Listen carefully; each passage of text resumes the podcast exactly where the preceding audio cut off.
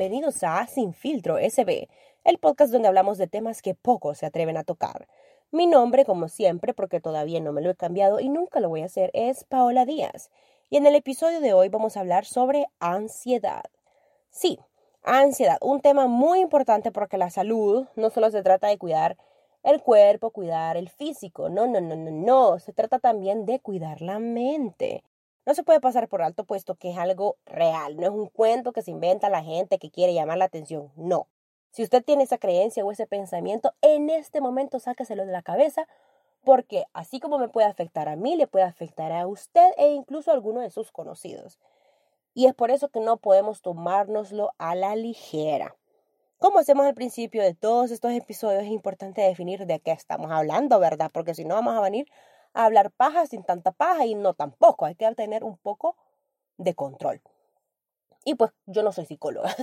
Es por eso que en esta ocasión me voy a ayudar del portal womenshealth.gov para definir la ansiedad como un sentimiento de preocupación, nerviosismo o temor a un evento o situación. Así es. Es una reacción normal al estrés que nos ayuda a permanecer alerta a una situación desafiante, ya sea en el trabajo, a estudiar para un examen o concentrarnos en un discurso importante. Generalmente nos ayuda a afrontar los problemas. ¡Wow! Suena como que es algo maravilloso que nos ayuda incluso en nuestro desempeño. Y por supuesto puede que en algún momento lo haga, pero si pasa a niveles mayores, puede convertirse en una cosa que puede interferir con nuestra vida cotidiana, como por ejemplo dice aquí, puede hacerte sentir miedo de actividades no amenazadoras, como viajar en autobús. Bueno, viajar en autobús, niña, aquí en El Salvador, pues es un poco amenazante, pero bueno, digamos en el nivel que ellos lo plantean en una actividad normal puede hacerla sentir como que es un hecatombe, algo que va a acabar con tu vida y probablemente no lo sea. La ansiedad es un trastorno y si estos trastornos no se tratan a tiempo, pueden convertirse en enfermedades mentales graves. Ahora, durante mi adolescencia, bueno, yo no soy una persona diagnosticada con ansiedad, pero durante mi adolescencia yo experimenté ataques de pánico, algo que que también la verdad es muy atacado. ¿Por qué? Porque las personas no, o sea, creen que vos estás haciendo la paja, creen que es drama tuyo, te dicen solamente relájate, no pasa nada, y mientras tanto vos estás muriendo por dentro. Como persona que, digamos, lo sufrió, es algo demasiado frustrante porque los exámenes médicos convencionales no lo revelaban de inmediatamente. Tus signos vitales pueden estar perfectos y aún así experimentar que el mundo o tu vida se te está acabando en un segundo. El primer ataque de pánico que a mí me dio fue en el año 2009. Me acuerdo que, que fue justo después de un cumpleaños de mi hermano. Yo tenía 13 años, si no me equivoco. Estaba súper chiquita y creo que el mayor estrés de mi vida en ese momento era saber si alguien se daba cuenta que la Miley era la Hannah Montana. Pero no importa, o sea, eso no significa que la forma en la que yo vivía no me hacía propensa a sufrir de algo así, o por lo menos digo yo, ¿verdad? En aquel tiempo yo, no sé por qué, pero me, me desvelaba casi cuatro días a la semana. Bueno, estoy exagerando, pero sí, me desvelaba un montón, creo que incluso más de lo que me desvelo ahora en la universidad. Y la verdad no entiendo por qué, porque las tareas no eran, las tareas del colegio no eran difíciles. Hablando con una amiga me decía que a lo mejor me costaba el colegio. Y no, yo digo que no me costaba. Tampoco era una bicha de 10, pero tampoco la andaba dejando. Pero bueno, yo creo que tanto desvelo influyó en que a mí me diera el ataque de pánico. O puede que, no sé, a lo mejor era algo hormonal. Porque de hecho he leído que muchos de este tipo de trastornos se dan por eso, por algo hormonal, o puede ser por la genética, o incluso por sucesos traumáticos. Cuando me pasó, fue de la nada me sentí desorientada, con muchísimos nervios, sofocada, sentía que el corazón me palpitaba súper fuerte, me puse helada, incluso empecé a llorar, hasta la respiración me cambió, pues al principio no se me notaba y bueno, intenté que, que se me quitara, tratando de no pensar en eso, pero al ver que la cosa seguía así, vine yo, le dije a mis abuelos que me sentía mal y bueno, ellos obviamente trataron de ayudarme, pero yo estaba demasiado angustiada para hacerles caso y solo les decía que fueran a llamar a mi hermana, anda a llamar a Pablo, que no sé qué. Y bueno, llegó él y me llevaron a la emergencia del hospital y en todo el camino me acuerdo yo que hospital yo seguía llorando y llorando y llorando y hasta me sentía helada, una cosa súper, súper fea y la verdad en mi cabeza no había ningún pensamiento, solamente era esa sensación de angustia y preocupación. Ya llegando a la consulta me acuerdo que llegó el doctor, me dijo, cálmese, y yo como, no, doctor, y el doctor, no, no pasa nada, no hay qué, y de poquito en poquito, no sé, el hombre como que me hizo entrar en razón de que verdad no pasaba nada y, y me calmé.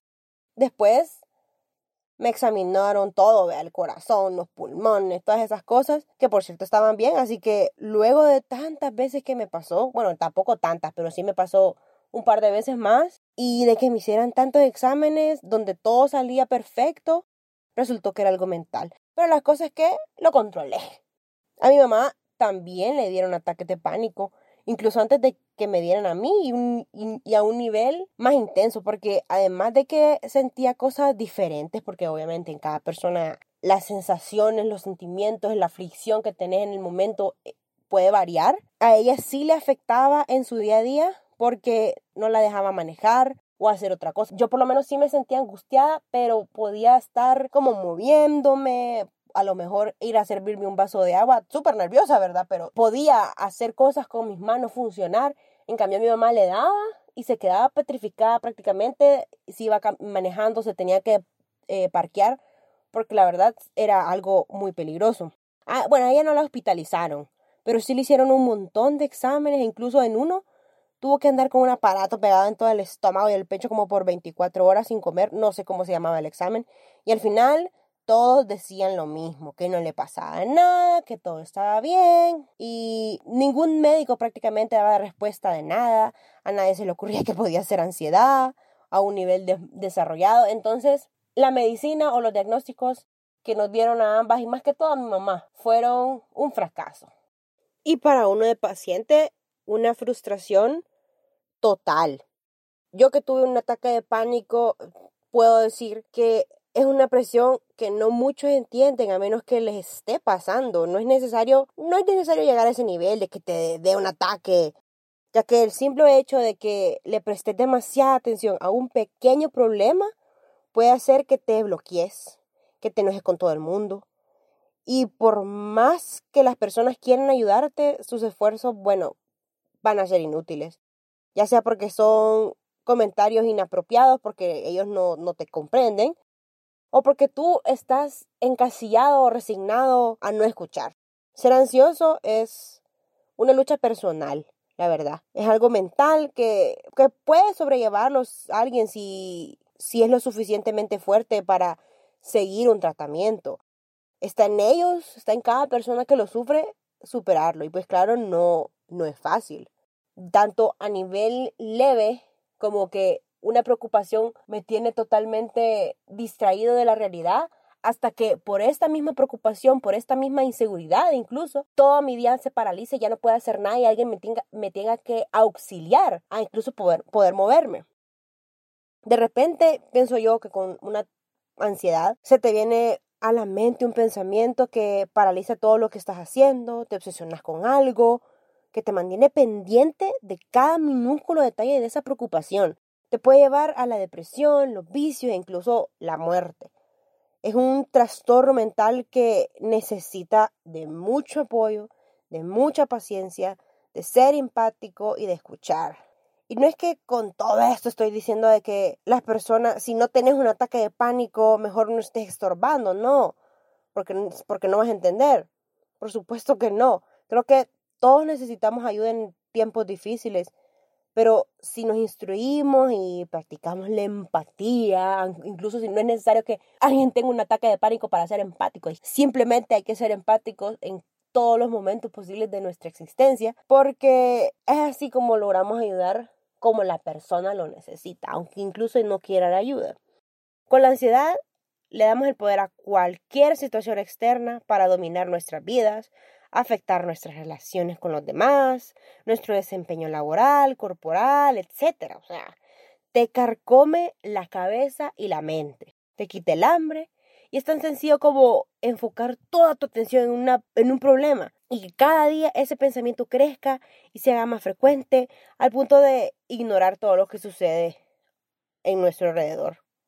En mi caso me dieron ataques de pánico y creo que durante todo el podcast eso es de lo único que he hablado porque es probablemente lo que más comprendo por experiencia propia, pero no es lo único. La ansiedad es algo súper amplio que no solamente se enfoca en los ataques como tales, sino también existen diferentes tipos, entre los cuales se encuentran el trastorno de ansiedad generalizada.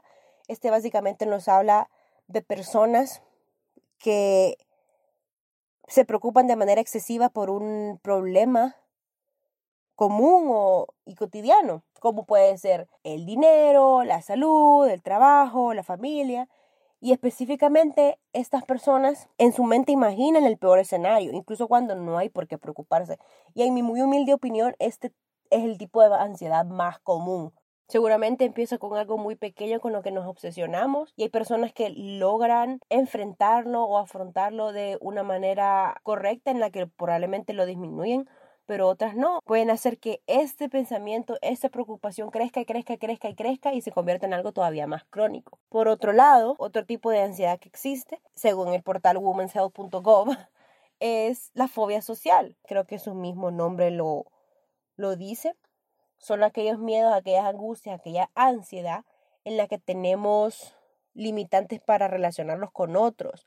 Estamos fuera de nuestra zona de confort y eso nos causa mucha preocupación lo cual evita que nosotros nos desarrollemos correctamente o de una manera más normal. Otro tipo de ansiedad son las fobias específicas, que ya en esto hablamos de temas que, digamos, soy, tengo miedo a las arañas, tengo miedo a los ascensores, tengo miedo, son cosas muy particulares de cada persona que puede incluso ser derivadas de algún trauma del pasado que nos ponen en esa situación de angustia. Bueno, y entonces, ¿cómo se vence la ansiedad? Pues depende de cada persona, el, el tipo de ansiedad que tenga, el nivel en el que esté su ansiedad y en aquello incluso a lo que le tenga ansiedad, porque así como el tener un poco de ansiedad o preocupación porque algo salga bien puede motivarme a hacer las cosas mejor para asegurar, qué sé yo, el éxito, hay problemas que no solo dependen de mí solucionarlos, pero si está en mí acomodar mi cerebro o más bien ayudarlo a entender que esa situación no es el fin del mundo.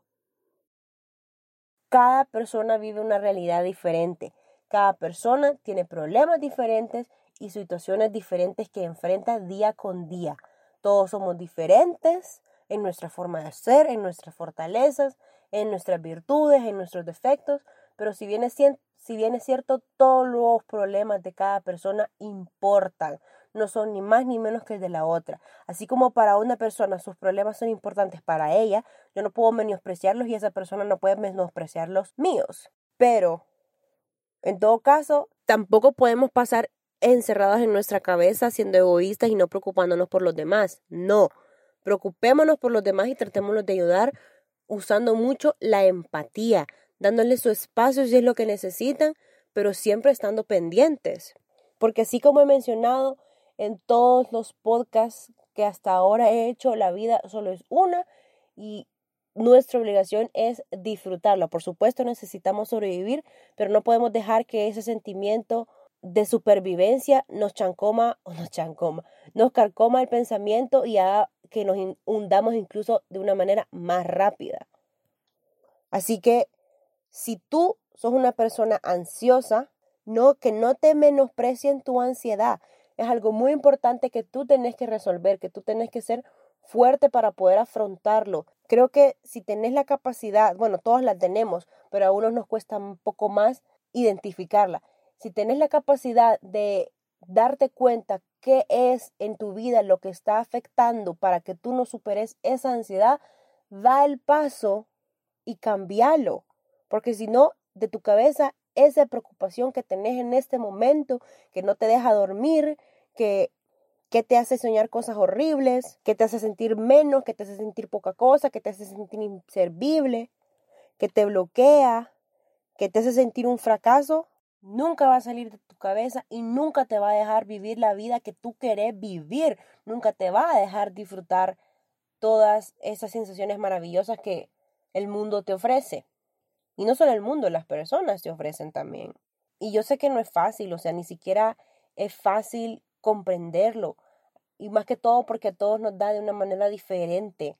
Pero cuando logres identificar cuál es la razón o la raíz del problema, de poquito en poquito vas a poder dar pequeños pasos para poder superarlo, para poder sobrellevarlo, para no tenerle miedo a esa situación. Que si tengo pánico al hablar, que si tengo miedo de relacionarme con otros, que si le tengo miedo a las arañas, hay maneras y no es imposible superar todas esas presiones. Que incluso si tengo problemas o preocupaciones por el dinero, porque no sé cómo voy a pagar, porque mira, más estás, yo sé que suena duro, pero más estás perdiendo el tiempo en preocuparte y no en haciéndolo. Entonces, si tu ansiedad está en un nivel leve en el que todavía puedes decir, yo porque estoy tan estúpida de estar pensando en eso, mejor me pongo a disfrutar de las cosas de la vida buena que tengo ya y a ver cómo puerques resuelvo para sacar dinero. Entonces, hacelo, hacelo si estás en el nivel en el que todavía puedes mandar a volar toda esa ansiedad y prácticamente, en otras palabras, controlar esa ansiedad y seguir con tu vida y sacarle frutas a lo que verdaderamente querés.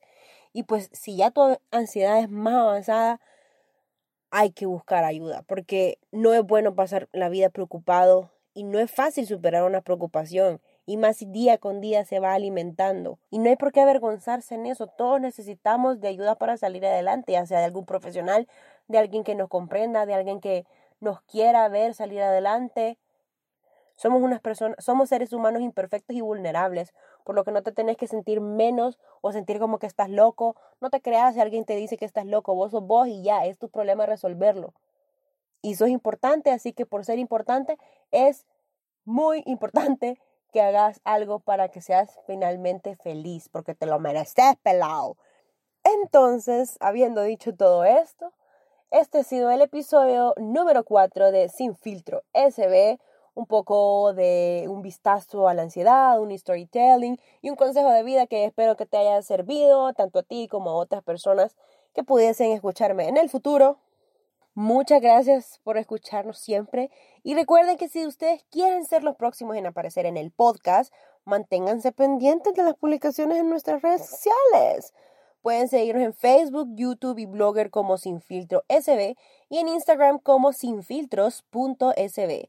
Otra vez, muchas gracias por escucharnos y apoyarnos constantemente. Nos vemos el próximo jueves a la misma hora, 8 pm, por el mismo canal en Spotify. Y eso es todo lo que tenemos que decir por hoy. Yo soy Paola Díaz. Adiós.